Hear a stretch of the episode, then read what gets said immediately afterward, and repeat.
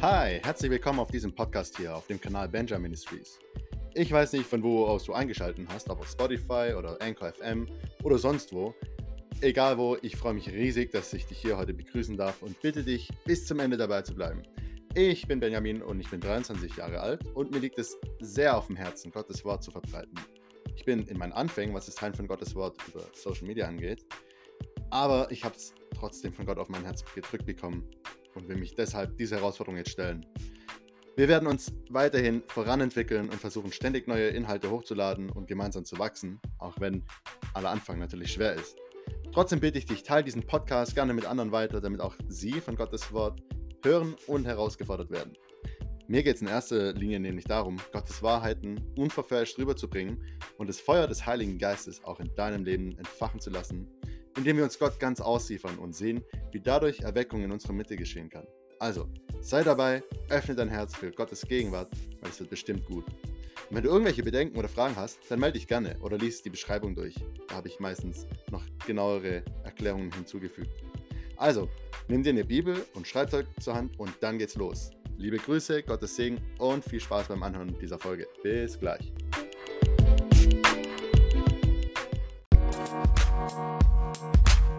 Ja,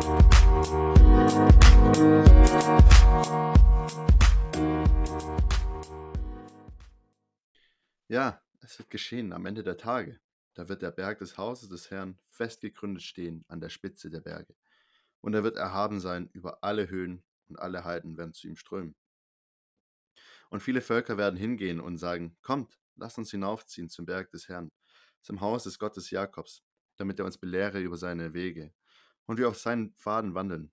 Denn von Zion wird das Gesetz ausgehen und das Wort des Herrn von Jerusalem. Und er wird Recht sprechen zwischen den Heiden und viele Völker zurechtweisen, so dass sie ihre Schwerter zu Pflugscharen schmieden werden und ihre Speere zu Rebmessern. Kein Volk wird gegen das andere das Schwert erheben, und sie werden den Krieg nicht mehr erlernen. Komm, o Haus Jakobs, und lasst uns wandeln im Licht des Herrn. Ja, meine Frage an dich oder an, generell. Wer sehnt sich danach, dass es keinen Krieg mehr gibt? Und wer sehnt sich danach, dass die Menschen wirklich Gott kennenlernen und erkennen und dass sie zu ihm hinziehen und seine Gebote kennen und halten wollen? Und ja, dass wirklich das Wort Gottes ausgeht von Jerusalem aus. Heute möchte ich mit dir darüber reden, was uns erwarten wird, wenn, jetzt halte ich fest, die Herrschaft Christi wirklich auf der Erde etabliert wird. Jawohl, diesen Abschnitt, den ich dir gerade gelesen, vorgelesen habe, den findest du in Jesaja, äh, Kapitel 2, die ersten fünf Verse. Und warum ich diesen rausgesucht habe, hat folgenden Grund. Es gibt verschiedene Verse, die über die Herrschaft Christi reden. Und zwar ganz besonders in Jesaja finden wir die. Aber auch in anderen Stellen wie in Jeremia oder in Micha oder verschiedene Propheten. Aber auch im Neuen Testament. Und wovon da geredet wird, das kann ich dir gerne kurz vorlesen. Das ist in Offenbarung 20. Da geht es nämlich darum, dass das tausendjährige Reich des Messias etabliert wird. Und zwar heißt es da in Kapitel 20, es beginnt ab Vers 1 bis 6, ähm, die übrigen der Toten aber wurden nicht mehr lebendig, bis die tausend Jahre verendet sind, waren. Dies ist die erste Auferstehung. Glückselig und heilig ist, wer Anteil hat an der ersten Auferstehung. Über diese hat der zweite Tod keine Macht, sondern sie werden Priester Gottes und des Christus sein und mit ihm regieren tausend Jahre. Ja, es geht hier um ein tausendjähriges Reich. Und heute will ich mit dir die Frage klären, was ist überhaupt das tausendjährige Reich und wer darf in das tausendjährige Reich eingehen? Außerdem ist die Frage, wann kommt das tausendjährige Reich und warum wird das tausendjährige Reich überhaupt etabliert und wo wird das tausendjährige Reich sein? Genau, darauf gehen wir jetzt ein. Ja, es ist schon schwierig, hier auf der Erde zu sein. Also, ich weiß nicht, wie es dir geht, aber mir geht es schon so, dass es mir echt immer schwerer fällt, hier zu sein. Und einfach, ja, zu sehen, wie die Erde brennt, und zwar wortwörtlich, ähm, Wir haben Teile, wo Waldbrände so enorm sind, dass sie ganze Landstriche ausbrennen und auch die Menschen bedrohen. Auf der anderen Seite haben wir wieder Überschwemmungen, die den Menschen ihre gesamte Existenz rauben. Und dann haben wir wieder andere Stellen, darauf bin ich ja schon letztes Mal eingegangen im Podcast, ob wir uns in den letzten Tagen befinden. Da haben wir andere Stellen, wo Hungersnöte sind. Ich habe einen Beitrag über Madagaskar gesehen, die die schlimmste Hungersnot gerade erleben in Südmadagaskar aufgrund des Klimawandels, wie man sagt. Und dann schauen wir nach Afghanistan und sehen, wie ja wieder Krieg und Unruhe ein ganzes Land beherrschen, was wir eigentlich schon die letzten zehn Jahre sind es circa, ja, sogar ein bisschen mehr, die letzten zehn Jahre den Nahen Osten, ja, was den geprägt hat, dasselbe und das passiert jetzt einfach wieder in Afghanistan und da fragt man sich doch einfach, hey Mann, wann hat das alles endlich ein Ende? Und den vorhin angeführten Vers, ja, eben, dass Schwerter zu Flugscharen werden und ähm, Kriegsgeräte zu Rebmessern oder Rebmessern zu, keine Ahnung, wir hatten es ja gerade gelesen. Auf jeden Fall finde ich es wirklich witzig, dass man genau diesen Vers beim Headquarter of the United Nations findet, also im Hauptquartier der Vereinten Nationen. Ich war 2015 dort in New York und was man dann sieht, ist eine riesengroße Wand außerhalb noch, also schon im Bereich, also auf dem Grundstück, aber noch außerhalb, also nicht innen drin des Gebäudes. Und da steht ganz groß dieser halbe Vers, dass sie nicht mehr den Krieg lernen werden. Und daneben ist eine Waffe, die einen Knoten drin hat, also ein Revolver mit einem Knoten drin. Ja. Was die UN schaffen möchte, ist kein Krieg mehr auf der Welt. Die wurde ja nach dem ersten, nee, sorry, nach dem Zweiten Weltkrieg wenn ich mich jetzt nicht täusche, das wäre peinlich, aber doch nach dem Zweiten Weltkrieg eigentlich wurde die eingesetzt, um eben eine Friedensmission zu etablieren. Das hat man zum Beispiel gesehen in Ruanda, als dort sich innerhalb von drei Monaten eine Million Menschen gegenseitig abgeschlachtet haben, also wortwörtlich. Das habe ich auch äh, sehen dürfen. Also nicht, wie sie sich abgeschlachtet haben, aber die Denkmale und die ganzen eingeschlagenen, zertrümmerten Schädel, auch von Babys und so weiter, einfach wegen einem Interessenskonflikt, wo auch die UN vor Ort war und regeln sollte. Aber letzten Endes haben sie nichts geschafft, wirklich. Das Land ist anders zur Ruhe gekommen, aber was es dort erlebt hat, war furchtbar. Und auch sonst im Kongo oder im Nahen Osten, da ist die UN zwar präsent, aber sie richten nicht viel aus. Aber ihre Mission ist, den Krieg auf der Welt zu beenden. Ja, ich möchte jetzt niemanden enttäuschen, so, aber diese Mission wird ganz sicher niemals ihre Erfüllung finden. Die wird scheitern oder sie ist schon gescheitert. Weil die Menschen schaffen es nicht, sich zusammenzureißen oder miteinander im Frieden zu leben, weil einfach die Sünde in der Welt ist. Und diese Sünde, das ist ein Virus, der jeder Mensch in sich trägt und der noch schlimmer mutieren kann als sonst ein Virus, dass es total ausartet. Und solange dieser Virus oder diese Sünde, kommen wir wieder dahin zurück, dass wir es beim Namen nennen, in der Welt ist, werden wir keinen richtigen Frieden erleben. Und jetzt ist die Frage, wie sollen wir, die wir an Jesus glauben und so viele Versprechungen haben, dass wir Ruhe für unsere Seelen finden und dass wir, ja, das, was in der Bergpredigt steht, in unserem Leben erf äh, erfahren dürfen. Wie sollen wir damit umgehen, jetzt, wenn wir die Welt ansehen und dann zu Sachen hören, dass es keinen Frieden geben wird? Ganz einfach. Wir dürfen uns auf das freuen, was kommen wird. Weißt du, die Welt ist vergänglich. Das hatte ich schon angeführt in einem anderen Podcast, nämlich nicht von dieser Welt. Lass uns unseren Blick nicht auf diese Welt richten. Und das ist wirklich wichtig. Deswegen auch die Erneuerung. Was zum Beispiel in Römer 12 angesprochen wird. An, passt euch nicht diesen Weltlauf an, sondern lasst euch äh, erneuern durch die Veränderung eures Sinnes. Das heißt, dass wir unseren Sinn erstmal auch darauf ausrichten, was kommen wird. Also sich zu erneuern, jetzt grob gesagt, soll darauf hinweisen, dass wir einen neuen Sinn kriegen und erstmal auf das Reich Gottes bedacht sind. Aber was darunter fällt, weil das jetzt so grob gesagt ist, äh, sich auf das Reich Gottes zu äh, fokussieren, kann man ja alles drunter verstehen. Aber was es auch grob sagt, ist so, dass unser Ziel auf die Ewigkeit hingeht, unser Blick auf die Ewigkeit hin und nicht mehr auf dieses Vergängliche hier auf der Erde. Genau. Das wird mehrmals in der Bibel ange, angehaucht oder angestreift. Auch in Philippa 3, wenn du das lesen magst. Nee, Kolosser 3, Entschuldigung. Aber wir haben dieses wundervolle Versprechen, dass es einmal einen neuen Himmel und eine neue Erde geben wird. Und bevor das passiert, haben wir noch ein schöner, also nicht noch schöner, aber auch ein wunderschönes Versprechen, nämlich dass der Messias sein tausendjähriges Reich einführen wird. So, was ist das tausendjährige Reich?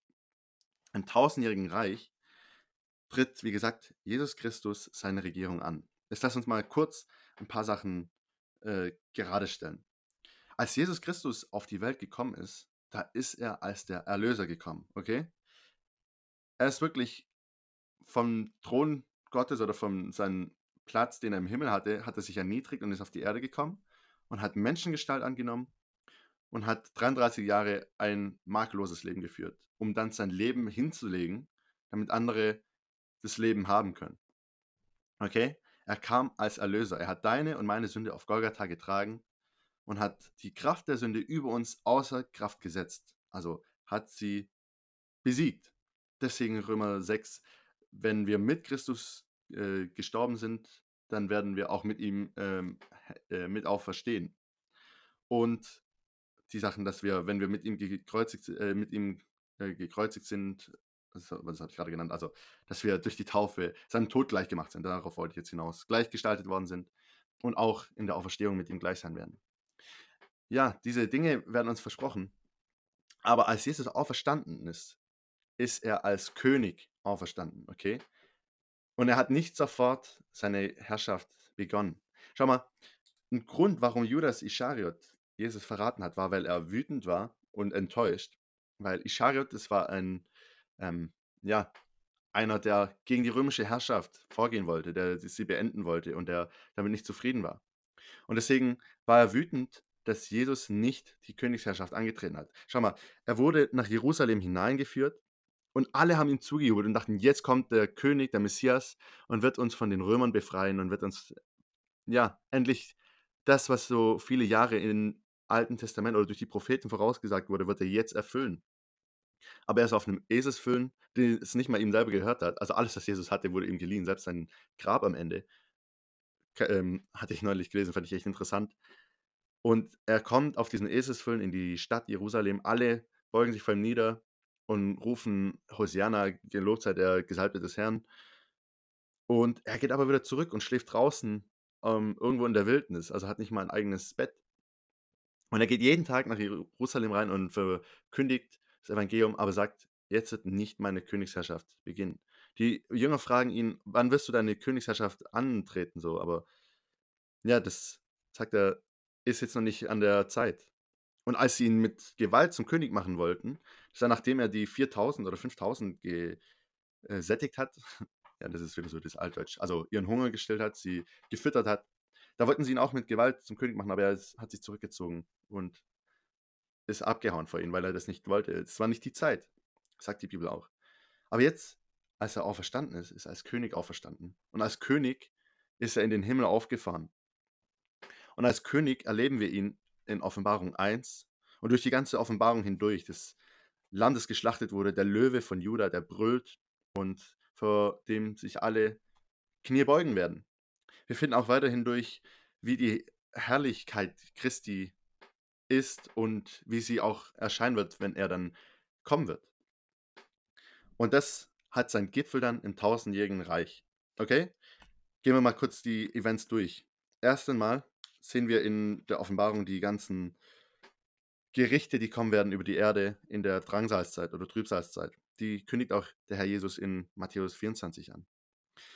Danach wird er kommen und es wird Krach geben. Erstmal wird das Tier besiegt und die falschen Propheten werden äh, geschlagen werden. Und ich glaube, irgendwo davor wird sogar noch äh, Hamagedon ähm, stattfinden, nämlich der Krieg. Aber die Sache ist, das ist ja nicht so wichtig, die Sache ist, der Herr kommt und er wird die Schafe zu seiner Rechten und die Böcke zu seiner Linken richten oder äh, au, ähm, aufteilen und wird sie richten. Matthäus 25. Und die, die zu seiner Rechten sind, die wird er sagen, kommt und geht ein in das Reich, das euch schon vor Grundlegung der Welt versprochen wurde. Der Teufel, der wird Und das lesen wir jetzt vielleicht einfach am, am einfachsten selber. In Kapitel 20 der Offenbarung, Vers 1, und ich sah einen Engel aus dem Himmel herabsteigen, der hatte den Schlüssel des Abgrundes und eine große Kette in seiner Hand. Und er ergriff den Drachen, die alte Schlange, die der Teufel und der Satan ist, und band ihn für tausend Jahre. Und warf ihn in den Abgrund und schloss ihn ein und versiegelte über ihm, damit er die Völker nicht mehr verführen kann, bis die tausend Jahre vollendet sind. Und nach diesem muss er für kurze Zeit losgelassen werden. Und ich sah Throne und sie setzten sich darauf. Und das Gericht wurde ihnen übergeben und ich sah die Seelen derer, die enthauptet worden waren, um des Zeugnisses Jesu und um des Wortes Gottes willen.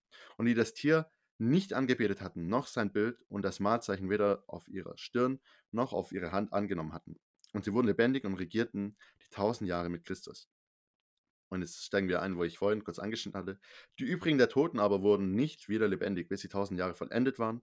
Dies ist die erste Auferstehung. Glückselig und heilig ist, wer Anteil hat an der ersten Auferstehung. Über diese hat der zweite Tod keine Macht mehr. Sondern sie werden Priester Gottes und des Christus sein und mit ihm regieren tausend Jahre. Also der Teufel wird für tausend Jahre gebunden, aber er wird danach wieder freigelassen werden. Das finden wir dann in Vers 7 und äh, fortfolgende. Okay?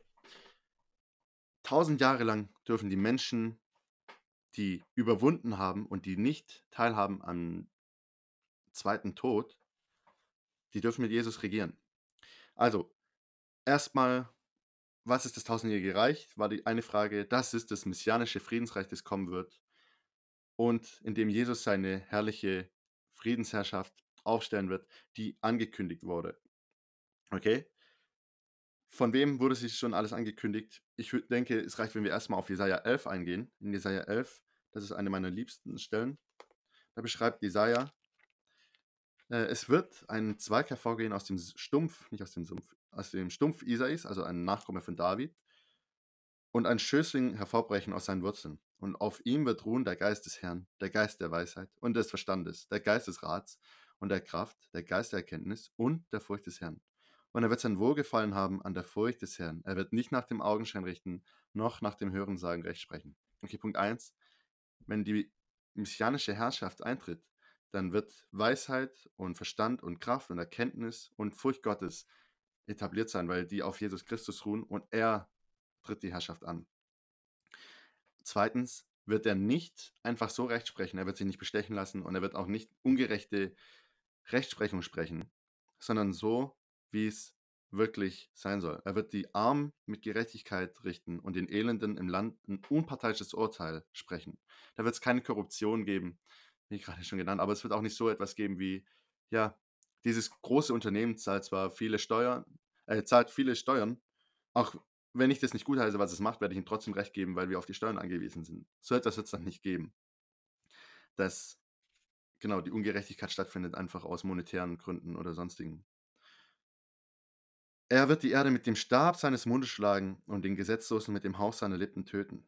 Gerechtigkeit wird der Gott seiner Lenden sein und Wahrheit der Gott seiner Hüften. Witzig erstmal, dass man hier die Elemente findet, die auch in Epheser 6 stehen. Äh, den Gürtel der Wahrheit zu tragen, ist alles äh, hier vorgelagert. Und auch, dass er den, ähm, die Heidenvölker mit seinem eisernen Stab schlagen wird. Das finden wir auch im Neuen Testament wieder. Also wird hier wieder aufgegriffen, wird von Jesaja wieder aufgegriffen. Aber den Punkt, worauf ich jetzt noch hin, äh, eingehen möchte, ist, der Löwe wird bei dem Lämmlein wohnen und der Leopard sich mit dem Böcklein niederlegen. Das Kalb der junge Löwe und das Mastvieh werden beieinander sein und der kleine Knabe wird sie treiben. Also findet auch eine Veränderung in der Tierwelt statt. Die Kuh und die Bären werden miteinander weiden und ihre Jungen zusammenlagern. Und der Löwe wird Stroh fressen wie das Rind. Ja, das wird wahrscheinlich am meisten die Tierlieben freuen oder vielleicht auch die Vegetarier. Aber es wird wirklich etwas ganz anderes geschehen einfach. Wir können das jetzt weiterlesen, aber ähm, ich möchte nicht zu viel Zeit damit äh, verbringen einfach so für euch als kleine, ja, Vorstellung, was uns da erwarten wird. Also Frieden, Gerechtigkeit und kein Tod mehr. Und ja, wir brauchen keine Angst mehr haben vor den äh, wilden Tieren. Mann, das wird mich am meisten freuen, weil ähm, ich liebe Safaris zu machen und diese Tiere zu sehen. Aber man muss das halt immer aus dem Auto heraus machen und darf sich bloß nicht rausbegeben. Ähm, da hatten wir schon ein paar nicht so schöne Encounters mit Elefanten und so weiter, als wir uns zu weit rausgewagt haben, weil die aggressiv sind. Aber hier verspricht uns die Bibel, dass wir, ja, dass die Säuglinge selbst am äh, Schlupfloch der Natter, also von Schlangen, spielen können. und dass ein Knabe Löwe und Kuh und Bären miteinander treiben wird und auch den Leopard. Also, wie cool wird das sein? Genau. Dann wollen wir mal die nächste Frage durchgehen. Wer darf denn alles in das tausendjährige Reich hineingehen? Jetzt haben wir die erste beantwortet. Was ist das tausendjährige Reich? Da, wo Frieden sein wird. Da, wo das sein wird, was ähm, seit, ja, keine Ahnung, wie lange angestrebt wird. Frieden für die Welt, Peace äh, und so weiter. Peace, Freedom. Was wir nicht erreichen, weil der Mensch kaputt ist. Aber durch die Herrschaft Christi wird es ermöglicht, weil Jesus Christus den Teufel bindet und er kann nicht mehr die Völker verführen und er kann ganz allein herrschen, Jesus Christus. Und von ihm aus kommt nur Friede und Liebe und wir brauchen nur die Evangelien durchgehen und sehen, wie der Herr Jesus mit den Menschen umgegangen ist. Ähm, noch ein paar wichtige Merkmale zum tausendjährigen Reich. Israel wird wiederhergestellt werden und wird wieder ins Rampenlicht kommen und zurück in seine also die Juden werden alle zurückgeführt werden in ihr La Reich, nicht Reich, ja, genau. Jesus Christus herrscht, ähm, habe ich noch als Stichpunkte. Und ja, es gibt keine Rebellion mehr, weil der Satan weg ist, wie gesagt. Und das Gericht am großen weißen Thron ähm, und die zweite Auferstehung, beziehungsweise das Gericht der verstorbenen Ungläubigen, wird auch mit dem tausendjährigen Reich einhergehen. Wir finden in diesem Zeitalter ähm, Gerechtigkeit, Gehorsam, Heiligkeit, Wahrheit und eine Präsenz, die nie zuvor da war vom Heiligen Geist oder von der Heiligkeit Christi. Ja, es wird sehr viele Veränderungen geben. Stimmt, darauf muss ich noch eingehen. Steht auch im Jesaja. Nämlich, dass ähm, wir viel länger leben werden. Es wird keine Krankheiten mehr geben. Es gibt, also soweit man das herauslesen darf, die Menschen werden bis zu 1000 Jahre alt wieder. Und ähm, die Wüste wird aufblühen. Es wird ein überreicher Segen da sein, Niederschlag da, wo man es nicht erwarten würde. Die Tiere haben keine Raubtierinstinkte mehr, das habe ich schon erwähnt, aber einfach so dieses, was wir erreichen wollen durch Anti-Aging-Produkte und so weiter, das wird einfach da wieder da sein, dass wir wirklich lange leben und Frieden haben. Und das allein zu hören, ist das schon balsam für die Seele und lässt einen doch wirklich hoffen auf dieses Reich. Deswegen nochmal hier die Erinnerung, trachtet wirklich nach Gottes Reich, weil das, was wir hier sehen, das ist ja, das ist der Vergänglichkeit unterworfen und das ist nicht das, worauf es ankommt. Sammelt wirklich eure Schätze im Himmel damit. Punkt 2 jetzt, die Frage, die ich vorhin schon beantworten wollte, aber jetzt nochmal abgeschweift bin. Wer darf in das tausendjährige Reich? Ins tausendjährige Reich darf jeder, der an der ersten Auferstehung Anteil hat. Was heißt es? Also, um das zu verstehen, heißt es ja, es gibt eine Auferstehung und es gibt eine zweite Auferstehung.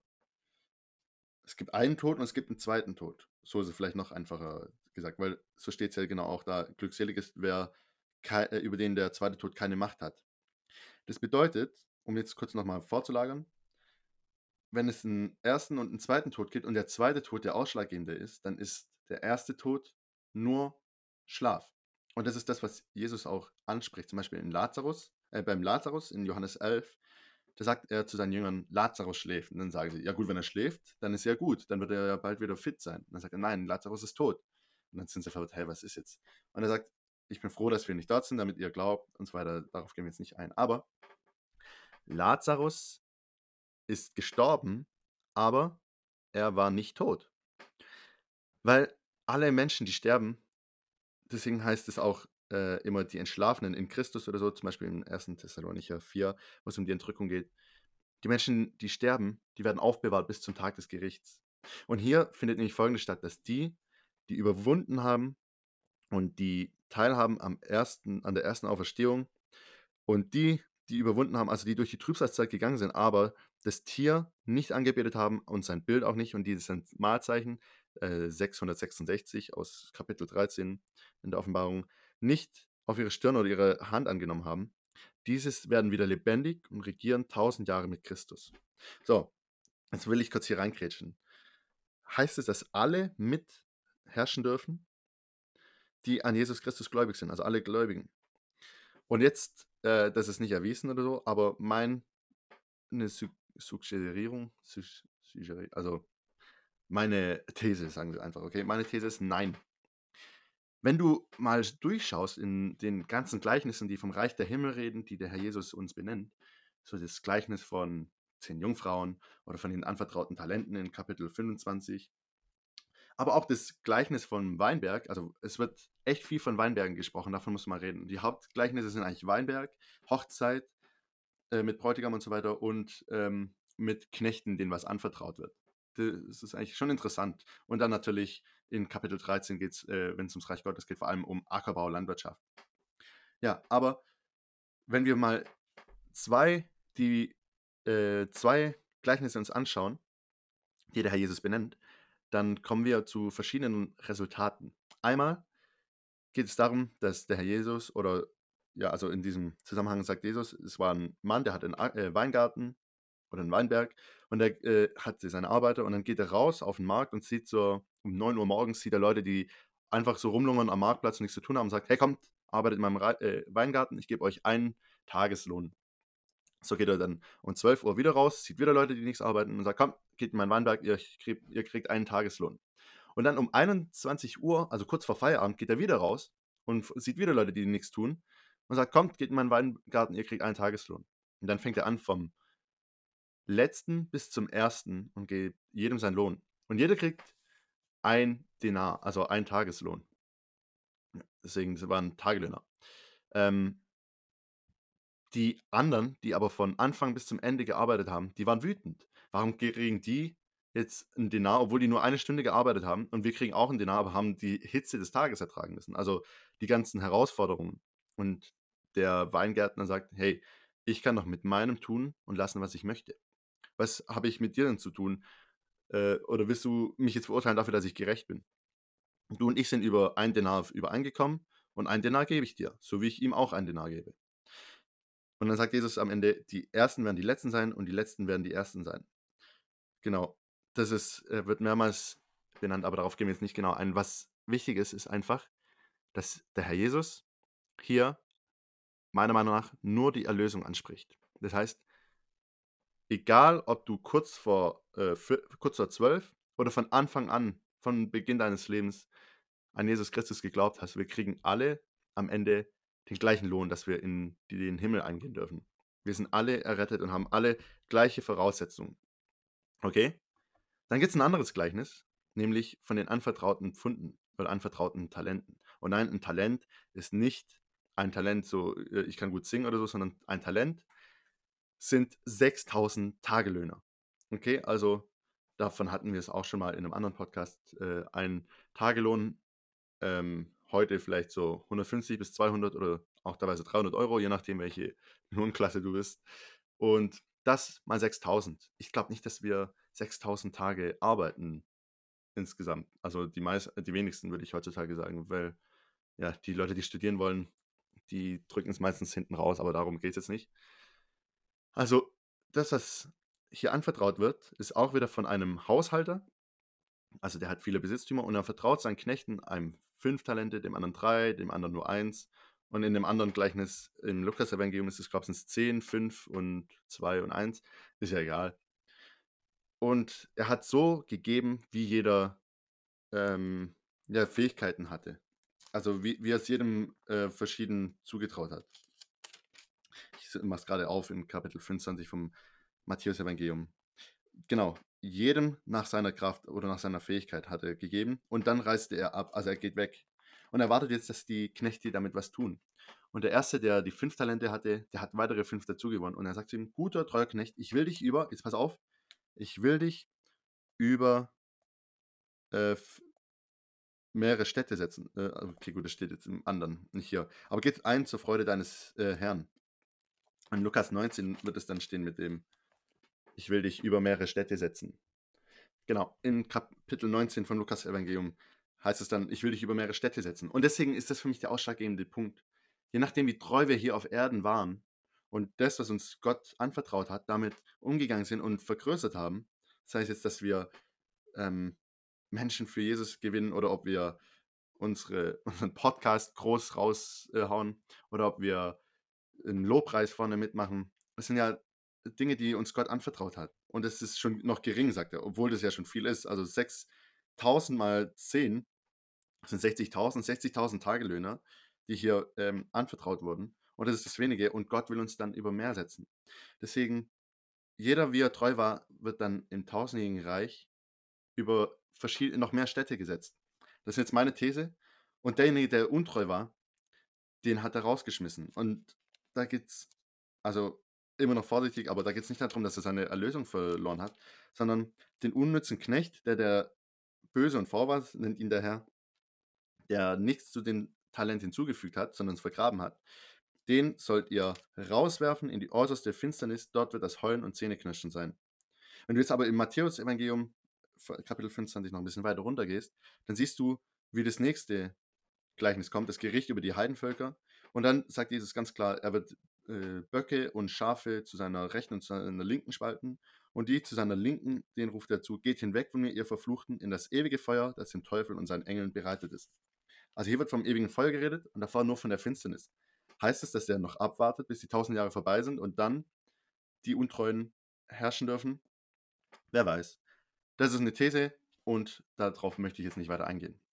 Dann eine weitere Frage, wann kommt das tausendjährige Reich? Die habe ich eigentlich schon beantwortet. Nach den siebenjährigen Trübsalzeit, da könnten wir jetzt zu Daniel springen. Daniel kündigt es an, dass der Groll der Verwüstung äh, beseitigt wird und so weiter. Und dann 1290 Tage muss man durchhalten, wenn man in dieser Trübsalzeit ist, in dieser Drangsalzeit.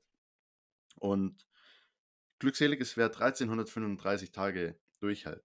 Das ist also ein Zeitraum von 45 Tagen. Und nochmal kommt ein Zeitraum, der, ich, ich habe es jetzt gerade nicht mehr vor Augen, aber dass es dann insgesamt 75 Tage Zwischenzeit sind. Und in dieser Zwischenzeit, wer weiß, was da gerade passiert, aber das ist, wo die Trübsalzeit endet, der Herr Jesus wieder gekommen ist, also das zweite Wiederkommen, nicht die Entrückung, sondern das zweite Wiederkommen. Da gibt es nämlich auch einen Unterschied zwischen dem ähm, zweiten Wiederkommen Christi und der Entrückung. Bei der Entrückung Jesus nicht die Erde betritt oder berührt.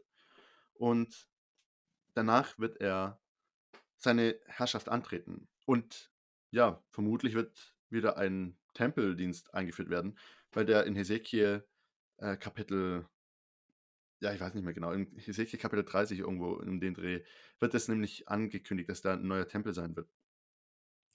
Und genau, es wird dann tausend Jahre gehen, vermutlich. Also muss nicht sein, es kann auch nur eine symbolische Zahl sein, weil bei Gott sind tausend Jahre ein Tag und ein Tag wie tausend Jahre. Aber könnte nahelegen. Und zu genau will ich darauf auch nicht eingehen, weil, ähm, ganz ehrlich, um über das tausendjährige Reich dich zu informieren, musst du viel, viel, viel zusammensuchen, einfach weil es nicht so in einem Kontext mal so richtig erwähnt wird, sondern eigentlich richtig eingesprochen wird es nur in der Offenbarung 21, da wird es als das tausendjährige Reich betitelt und sonst nur als messianisches Friedensreich. Und dieses wird dann etabliert, wenn der Herr Jesus Christus in seiner Macht und in seiner Herrlichkeit zurück auf die Erde kommt. Und warum das tausendjährige Reich? Ähm, ja, wahrscheinlich um, weil Gott einfach den Menschen zeigen möchte, dass er Gerechtigkeit vollstrecken kann und weil er uns zeigen möchte, wie es wirklich sein soll. Eigentlich ein Utopia und das ist total, ja, wir reden die ganze Zeit von irgendwelchen Utopias und so weiter, aber da werden wir es wirklich erfahren, was es bedeutet, in Frieden und in Herrlichkeit mit Jesus zu regieren und zu leben. Und ähm, ja, ich glaube, das ist für jeden Einzelnen was Besonderes, damit dabei sein zu dürfen, also das zu erleben, wo es keinen Krieg gibt, wo es keinen Klimawandel gibt, wo es keinen Lockdown mehr gibt wegen einem Corona, wo es keine Seuchen mehr gibt, weil der Herr, unser Arzt, ständig da ist und die Krankheiten überwunden hat und dort auch weiter überwinden wird. Und es keinen Gebrechlichen mehr geben wird und wo die Menschen, die mit 100 sterben, als Verfluchte gelten. Aber der Fluch wird eigentlich auch ausgehebelt sein. Und ja, ich, ich meine, man kann es eigentlich gar nicht in Worte fassen, ganz ehrlich. Versuch's dir mal selber auszumalen. Frag mal Gott, wie es so sein wird und ähm, lass dir wirklich mal aufzeigen, so was da auf uns wartet. Weil wenn wir das wirklich vor Augen haben, dann ist es wirklich, was wir sagen können, was auch der Prediger sagt, so, dass eigentlich alles hier auf der Erde nichtig ist und dass es keine bleibende Freude ist. Weil alles vergeht. Es kommt und es geht und äh, geht dahin wie der Hauch des Windes. Und alles, wonach wir uns hier sehen, ist Haschen nach dem Wind, weil ganz ehrlich, das soll jetzt nicht ähm, ähm, mies klingen oder äh, pessimistisch, das war das Wort, das ich gesucht habe. Aber du kannst dir heute ein wunderschönes, heftiges Haus bauen, aber wenn Erdbeben kommt, ist es weg. Und wenn Krieg kommt, ist es auch weg. Du kannst dir so viel Geld, wie du möchtest, ansammeln, aber wenn die Inflation kommt, dann ist das Geld nichts mehr wert. Du kannst investieren und alles Mögliche, aber wenn du nicht wirklich deinen Schatz im Himmel hast, dann bringt dir das alles nichts.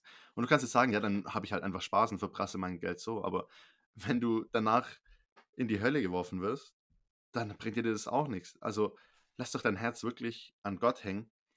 Und was sind 70, 80 Jahre, die wir hier sind, im Vergleich zu 1000 Jahren, die wir mit Jesus regieren dürfen, wenn wir ihm treu sind? Und noch mehr die Ewigkeit, die danach folgt, wenn wir einen neuen Himmel und eine neue Erde haben werden. Bringt uns zur letzten Frage, wo wird das tausendjährige Reich sein? Hier auf der Erde. Und ich denke, diese Zwischenzeit von 75 Tage wird deshalb sein, weil Gott erstmal wieder alles aufbauen muss, was er davor durch sein Gericht zerstört hat. Ja, wir ähm, sehen verschiedene Sachen, wie das Gericht stattfinden wird.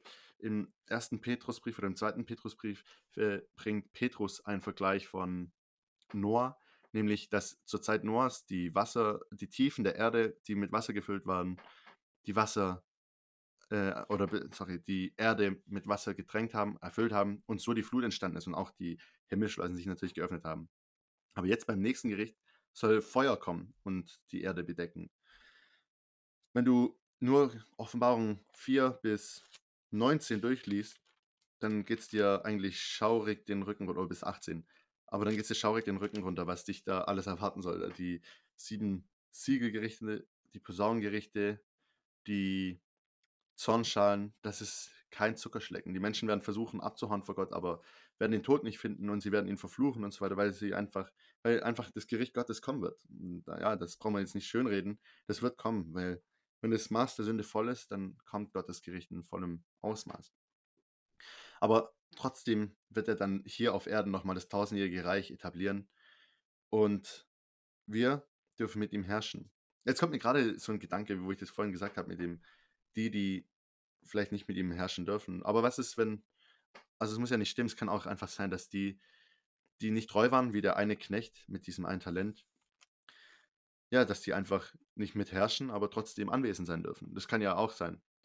Aber trotzdem, dann will ich dich trotzdem anspornen, sei treu zu Gott und lass es zu, dass du auch mitherrschen darfst im tausendjährigen Reich, dass du wirklich ein König und ein Priester sein wirst in diesem Königreich und ja, Ehre erleben darfst und wirklich dann Schätze haben wirst. Überleg mal, wenn du über fünf Städte gesetzt sein würdest. Ja, da wollen wir Gott wirklich danken und beten. Und jetzt am Ende noch, ähm, ja, Vater im Himmel, ich danke dir so sehr, dass das, was wir hier erleben und sehen und erfahren und wo wir wirklich Kummer leiden und bedrängt uns fühlen von dieser Welt, weil sie einfach so kaputt ist und es einfach so schmerzt zu sehen, wie Menschen verfolgt werden, wie Menschen getötet werden und wie sich so viel Bosheit ausbreitet und wie das wirklich in der Seele einfach wehtut, zu sehen, wie in dieser Welt immer noch Herzen gebrochen werden und auch äh, Knochen noch brechen.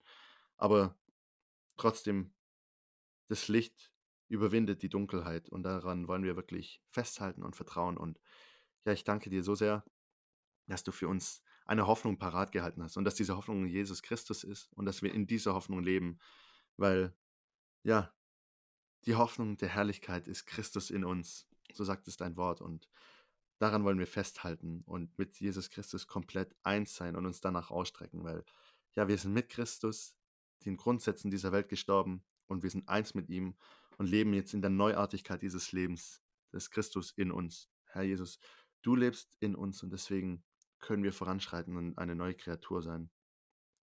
Und zu dieser Kreatur, der du uns geschaffen hast, können wir treu sein und wir bitten dich, dass du auch in uns wirklich diese Treue erfüllst, dass du dieses Werk vollendest, das du begonnen hast, dass wir wirklich als treu befunden werden bis zum Tag deiner Wiederkunft und dann eingehen dürfen als treue und gute Knechte in deine Freude, o oh Herr, und mit dir herrschen dürfen über tausend Jahre.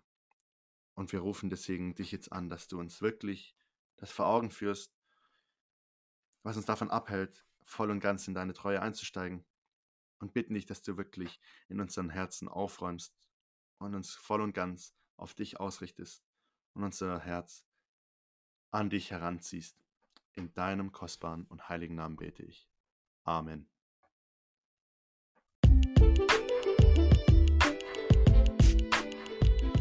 Vielen Dank, dass du eingeschaltet hast und dabei warst bis zum Ende. Gott sei alle Ehre und das hier soll bestimmt nicht das Werk von Menschen sein, sondern von Gott allein. Jawohl. Wenn dir das geholfen hat oder wenn du Fragen zu gewissen Themen hast, dann darfst du dich gerne an mich wenden. Du bist herzlich eingeladen. In der Beschreibung findest du meinen Kontakt mit Mailadresse. Einfach anklicken und lostippen. Ist es dir zum Segen geworden? Dann bitte ich dich, teile doch diesen Podcast mit anderen weiter. Du darfst mich auch gerne durch Gebet unterstützen und mir dabei helfen, dass dieser Podcast weiter im Leben bleibt und wir es schaffen, in einem rhythmischen Zyklus immer wieder neue Inhalte hochzuladen. Also, dann sagt mir nur noch, bleibt mir nur noch zu sagen, ciao und bis bald und prüf alles, das Gute behaltet. Bis dann.